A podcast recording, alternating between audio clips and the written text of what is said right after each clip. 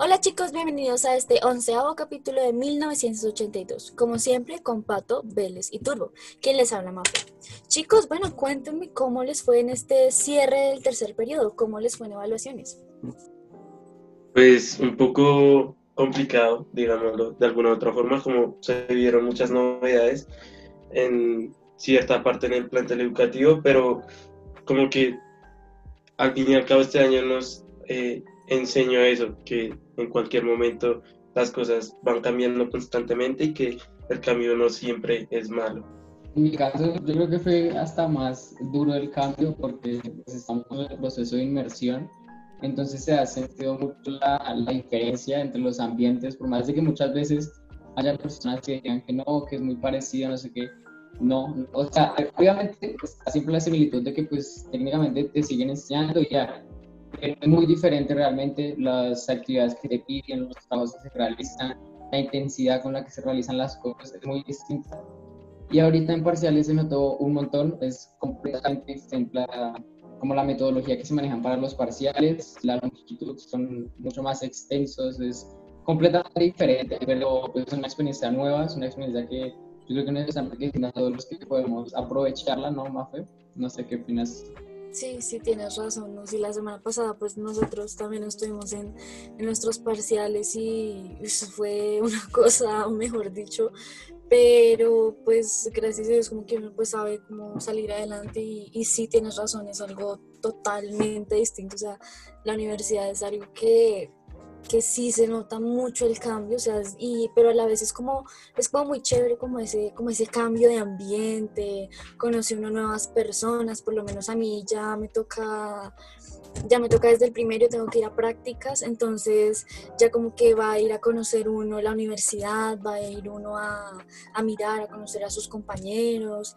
ya saben, nos vamos, no sé, tengo que ir a coger tal transporte para ir a la universidad, entonces es, es muy chévere, pero pues Juanca, supongamos tú que estás aún en el colegio, ¿cómo te fue?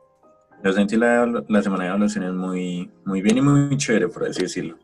Eran evaluaciones tipo como en el colegio, pero en modalidad virtual, obvio, pues es algo que todos sabemos. Pero esta vez había algo diferente, es que hay una gran diferencia entre escribir en, una simple hoja de papel y estar redactando algo, un texto en el computador. Yo siempre me he sentido que en el computador eh, yo me suelo cansar bastante ya que no tengo esa adaptación en el computador. No sé ustedes si les pasó lo mismo, si se sintieron cansados, si se sintieron agobiados. Yo me sentí agobiado en, un buen, en una buena parte, pero pues igualmente sacar, sacar todo eso adelante. Ese es el objetivo principal.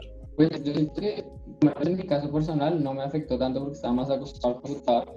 Pero aún así, las jornadas que uno está acá son mucho más largas, se termina cansando mucho más porque no es solo el tiempo que uno está en clase directamente, sino que luego toca hacer los trabajos y todo clases virtuales, entonces también es más tiempo que uno está en el computador, que pues uno termina cansándose realmente de estar, por más de que no le guste mucho más lo que esté, uno termina cansándose y no, no es lo mismo. Pero igualmente creo que se han tomado medidas para hacerlo de la forma más didáctica posible, que no sea solo todo estar haciendo actividades en Word o, o sea, sino hacer que los estudiantes puedan estar interactuando, puedan estar como dialogando con los profesores, como si estamos implementando lo que el colegio siempre ha como buscado desde el principio, ¿no? Pues muchachos, digamos lo que pues en cierta parte los entiendo, porque pues de alguna u otra manera estoy como implicado en cierta inmersión con la Uniminuto, haciendo un en el técnico en manejo de microcréditos, pero digamos que en eso sí ha sido como muy complejo, porque los jueves que tenemos las clases virtualmente por lo general a los profesores de la universidad, yo no sé por qué, pero el internet, en serio, o sea, les falla a veces demasiado. O a veces les pasa a ellos o a veces nos pasa a nosotros. Entonces nos saca la reunión o viceversa. Y pues igual aprender virtualmente es muy complejo porque, o bueno, a mí me pasa que me distraigo muy, o sea, con nada me distraigo. Y si eso es, digamos, aprender, imagínense enseñar. Entonces, pues, no sé, muchachos, ¿qué opinan ustedes?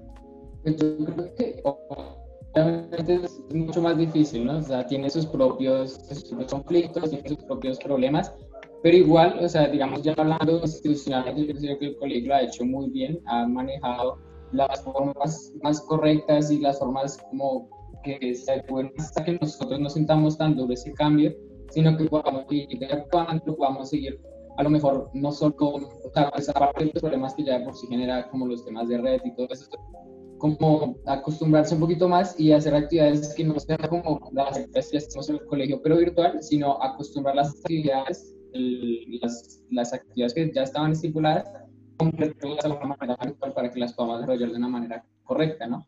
Sí, claro, yo creo que, pues tienes toda la razón y bueno, qué chévere como saber las experiencias desde estos dos diferentes puntos de vista que son pues la universidad y el colegio.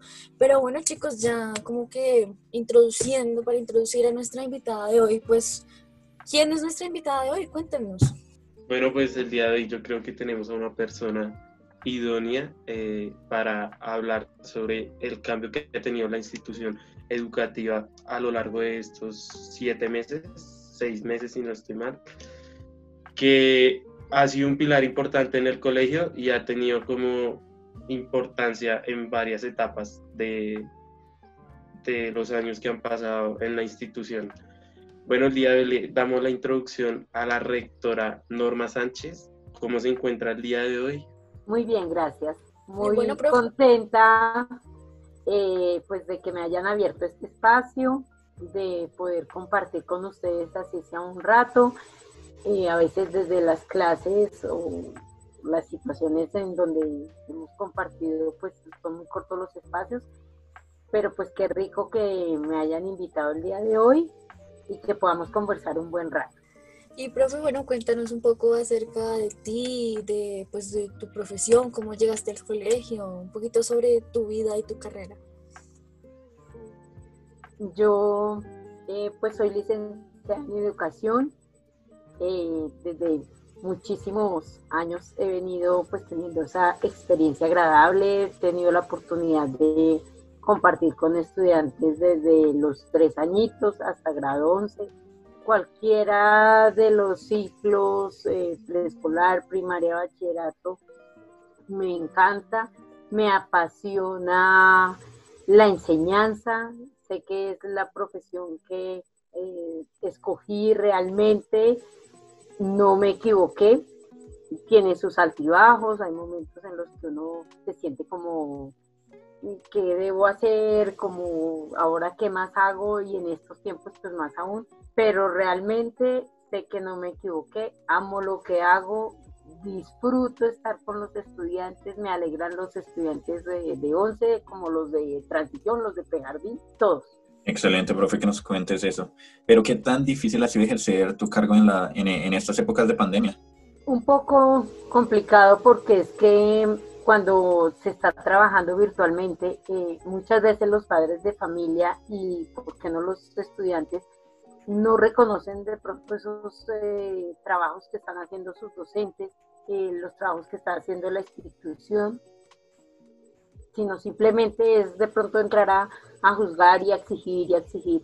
Hemos eh, tenido jornadas pesadas, pero siempre dejándonos grandes satisfacciones, básicamente. Bueno, y ya, ¿cómo fue cuando tú estabas ahí trabajando normal y de la nada te dicen que tenemos que tenemos que empezar a trabajar de manera virtual las clases y todo? El reto eh, muy grande porque pues no estábamos preparados, de hecho nadie en el país estaba preparado para emplear una, educación virtual, no era nada fácil, pero cuando se tiene la disposición, las ganas de salir adelante y de hacerlo mejor, pues uno busca las metodologías, las estrategias eh, habla con su cuerpo docente. Los docentes del colegio son personas eh, muy valiosas, con grandes capacidades, eh, que si alguno de pronto no sabe manejar algún programa o, alguna plataforma, pues no falta el compañero que le está socializando o capacitando. Entonces todo va en la actitud que uno tenga. Es mirar que pues los estudiantes se sientan contentos, irles innovando. Eh, por eso de pronto ahorita cuando hablaban de las evaluaciones que Juan Camilo decía que se había sentido un poco diferente esta vez en la aplicación, eso fue lo que buscamos con los docentes. bueno, miremos de qué manera podemos hacer unas evaluaciones donde el estudiante no sienta esa angustia y ese estrés de que van, no, pues ya se llegaron las evaluaciones y ahora terrible, y acostumbrados a como lo veníamos manejando, ¿no? De pronto una, el año pasado una evaluación integral y en el, este primero y segundo periodo, pues eh, a través de la plataforma en modo, entonces dijimos, busquemos otra manera de pronto más lúdica, más dinámica, más didáctica, de tal modo que el estudiante no sienta que es que está en, ese estrés de las evaluaciones. Y, y pues me place mucho eh, lo que decía Juan Camilo, haberlo escuchado y decir que, bueno, de pronto fue una forma diferente, porque ese era el objetivo, que el docente pudiera establecer eh, un tipo de relación a través de la evaluación diferente con su estudiante. Ahora sí, vale, eh, digamos que uno ve la calidad de tanto de persona como de profesional a la hora que transmite su idea, pero pues quisiera preguntarte qué tanto o qué tan afectado se vio tu vida personal apenas empezó la pandemia, ya que pues de alguna u otra manera todos tuvimos un estrés y un sobrecargo de cosas y actividades. Bueno, inicialmente uno dice, bueno, de pronto va a ser algo temporal, nunca lo dimensionamos y yo personalmente no lo dimensioné que fueran a ser tantos meses, ¿sí? Entonces, pues uno, bueno, listo, vamos a empezar a mirar cómo vamos a trabajar este tiempito. Ya cuando le dicen a uno, no, se prolonga la cuarentena, pues ahí sí ya como que viene el choque. Inicialmente, bueno, son una, dos semanitas y uno lo toma como, estoy en la casa trabajando, pero pues rico, relajado, chévere ya cuando se ha alargado la cuarentena, pues ya entra la preocupación, la angustia y pues que realmente los estudiantes le hacen falta uno.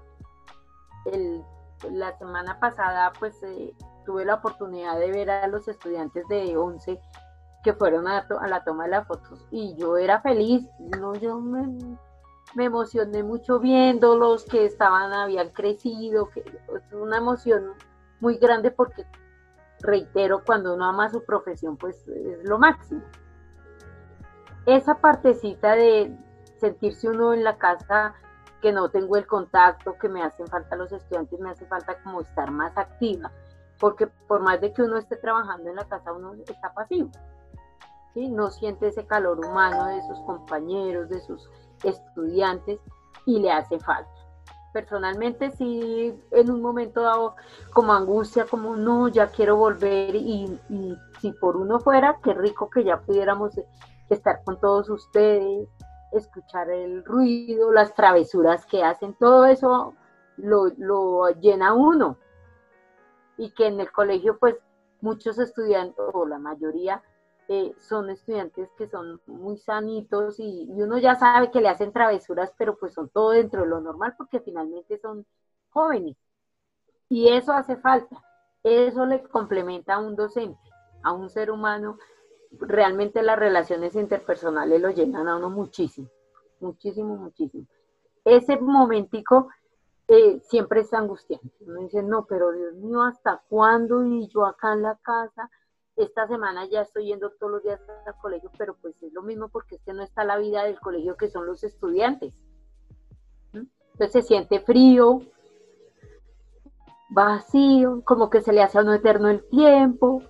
Cuando están los jóvenes, eso es rápido que se pasó el tiempo y surgió una cosa por acá, otra por allá, lo hacen reír a uno, lo hacen poner más geniado, todo eso, pero eso es lo que complementa de verdad al ser humano.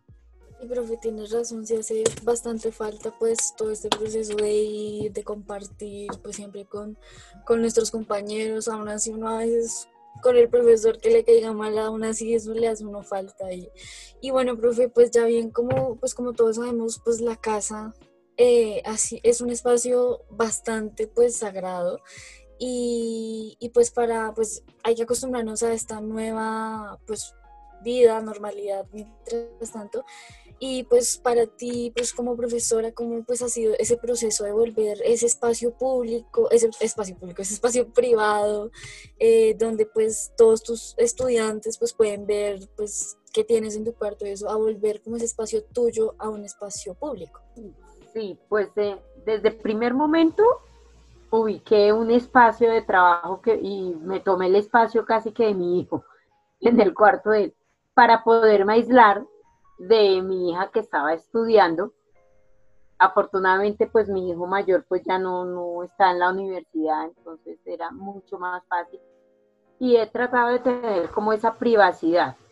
Sin embargo, ¿qué pasa cuando uno es docente? Uno está acostumbrado a hablar duro, ¿sí?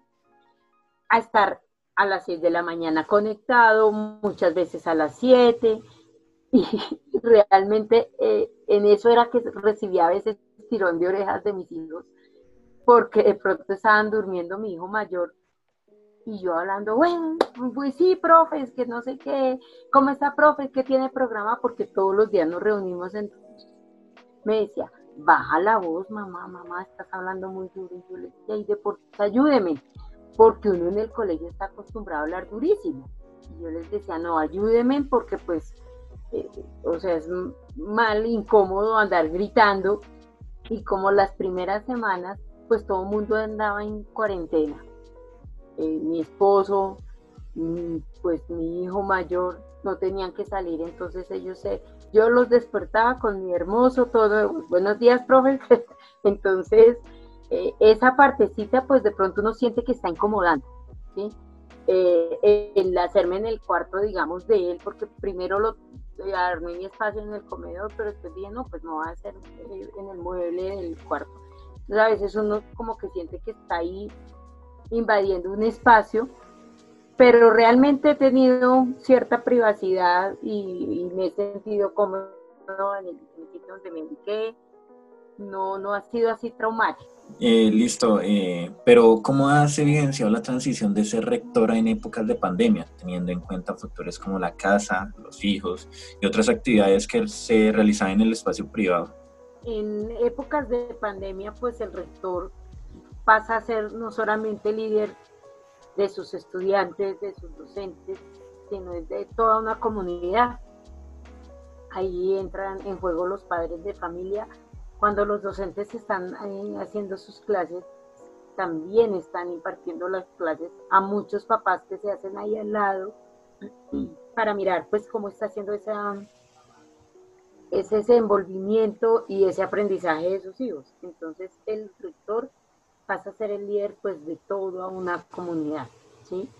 En épocas de pandemia se tiende a ser un poco más flexible y que la educación tenga más eficacia, ¿sí? No solamente la parte académica, la convivencial, sino también la parte administrativa que tiene que uno también entrar eh, a mirar y a manejarla.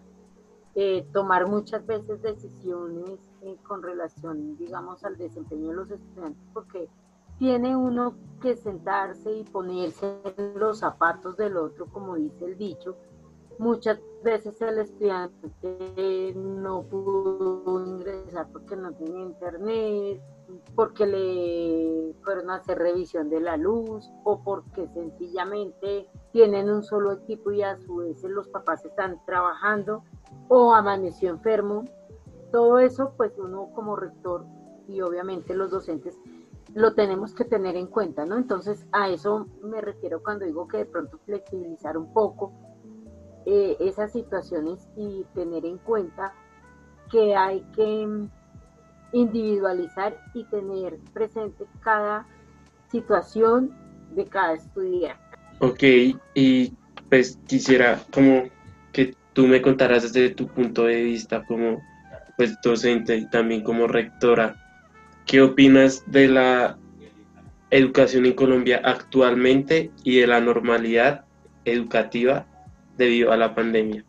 A nivel en, Colombia, pues es preocupante porque a veces eh, eh, lo que es el gobierno, llámese el presidente, la alcaldesa, a veces como que no, por el afán también de sacar adelante un país, no dimensionan eh, todas las cosas que, pues, y de pronto están en el afán de que los colegios reinicien pronto sus actividades. Pero, pues ante todo está la, la, seguridad, la salud de los estudiantes y con ellos pues la de su familia, ¿sí? Si por nosotros fuera, pues que dicha que pudiéramos tenerlos, como lo hablaba ahora un rato, y poder compartir nuevamente con todos ustedes, pero pues definitivamente prima la salud. Entonces, eh, la educación en Colombia a veces pues obviamente se ve y va a estar muy afectada porque no va a ser lo mismo, los estudiantes no van a salir lo mismo preparados. Y eso es una situación que todos somos conscientes, los docentes, los directivos, somos muy conscientes que el otro año nos va a tocar tomarnos un tiempo de pronto de estar reforzando mucho a los estudiantes porque es que sentarse en un computador requiere mucha disciplina, mucha concentración y a veces a uno, y lo hablo como estudiante, como poniendo sus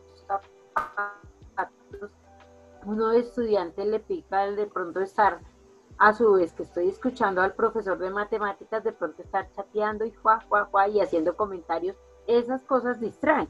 Entonces somos conscientes que no, los estudiantes no van a salir muy bien preparados como saldrían de pronto si estuviéramos presencial. Y eso no solamente lo hablo por el mayéutico, sino por toda Colombia, todo el, mejor dicho, la nación, no van a salir igual de preparados. Y vamos a tener que tomarnos nuestro tiempo para reforzarlos y lo vamos a hacer que adelante. Sí, claro, profesor, va a ser pues siempre un proceso bastante duro ya cuando volvamos a pues a la normalidad, pero pues profe también pues queríamos como preguntarte pues cómo va ese proceso de, alternancia en el colegio. Ok, ese proceso pues hemos estado analizando, eh, hemos, hemos hablado con la con todo lo que es la ARL, para todo lo de protocolos, pero pues estamos pendientes también que la Secretaría de Salud junto con la Secretaría de Educación eh, establezcan todos los protocolos que debe tener una institución educativa. Lamentablemente ustedes conocen la infraestructura del colegio. Nosotros para poder hacer una alternancia tendríamos que dejar en cada salón por ahí de a ocho niños manteniendo lo que son los dos metros de distanciamiento, tendríamos que empezar a manejar horarios diferentes, eh, tanto al ingreso como a la salida. ¿sí? Cuando la Secretaría de Educación ha sacado algunos protocolos que establecen que pues obviamente se deben manejar diferentes tiempos para que no vaya a haber aglomeración a la entrada, a la salida, en los tiempos del descanso, la cantidad de horas que pueden estar los estudiantes máximo en la, en la institución son cuatro horas. Luego no tendrían que tiempo para tomar once. ¿Para qué? Para evitar que se tenga que quitar que el tapabocas, que vayan a consumir alimentos. Entonces, son unas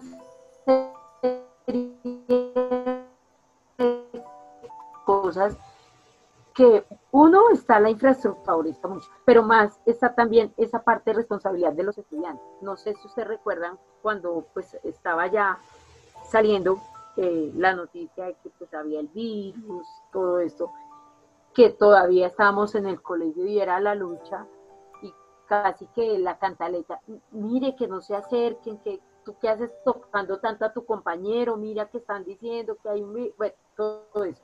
Entonces no hay esa responsabilidad de los estudiantes. yo, muchas veces siento, me siento y digo, no me imagino, bueno, seis, siete estudiantes en un salón al, momento de salir, cuando era la hora de salida y bueno, que váyanse para sus casas, que corranle y todos bla, bla, charlando, imagínense.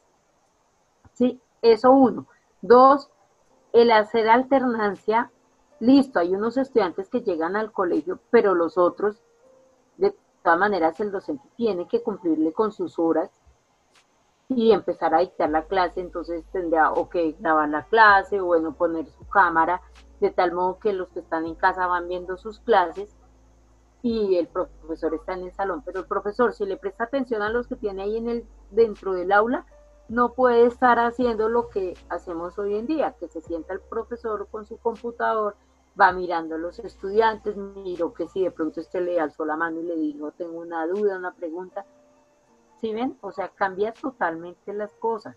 De hecho, eh, la, la labor del docente, llamémoslo en tiempo de trabajo, se ha ampliado bastante, porque el docente tiene que preparar, buscar sus herramientas, calificar, no es que en la parte presencial no lo haga, pero sí se le facilitan mucho más las cosas. Entonces, imagínense muchachos, alternancia, clase para los que están en el colegio, pero también la clase a su vez para los que están en, en pantallas, digámoslo así, en casa.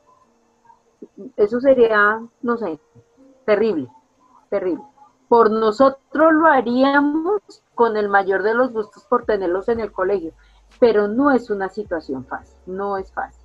Por eso es que todavía sacan los protocolos, pero dicen, bueno, después de la semana de receso, pero todavía está como muy, muy indecisa esa, esa digamos, esa norma, porque es que tras de eso se, no sé, de pronto se va a llegar nuevamente a un aislamiento o algo, porque es que es un virus, eso es rapidito que se expande.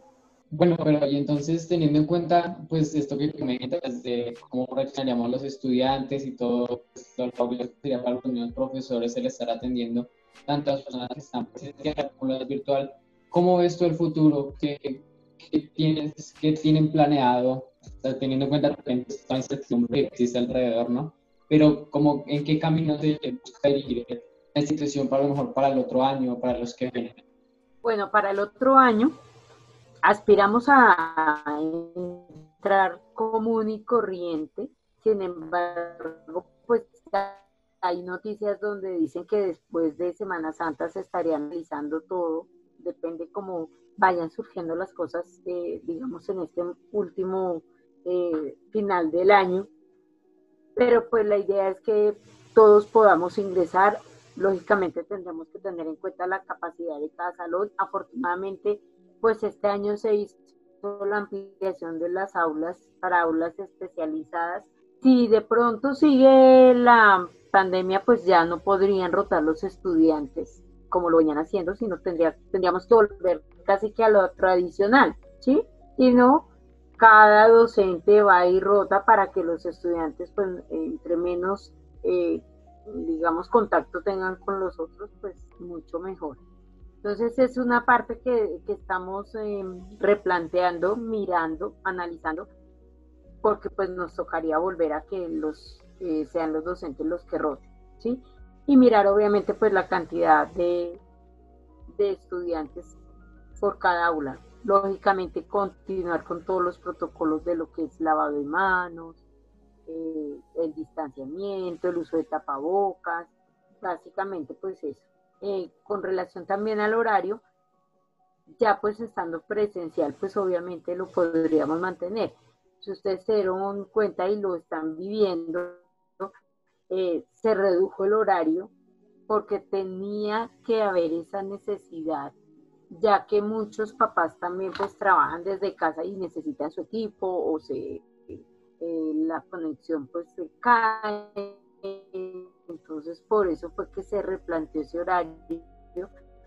Y también porque el hecho de estar sentados, pues a veces como que el, estudiante o la persona necesita como hacer unas pasas activas y no estar dos, tres horas derechito en un computador, porque eso es agotante eh, visualmente. Entonces, por eso también pues se tuvo en cuenta pero ya entrando a presencial, pues empezaríamos a manejar nuevamente nuestro.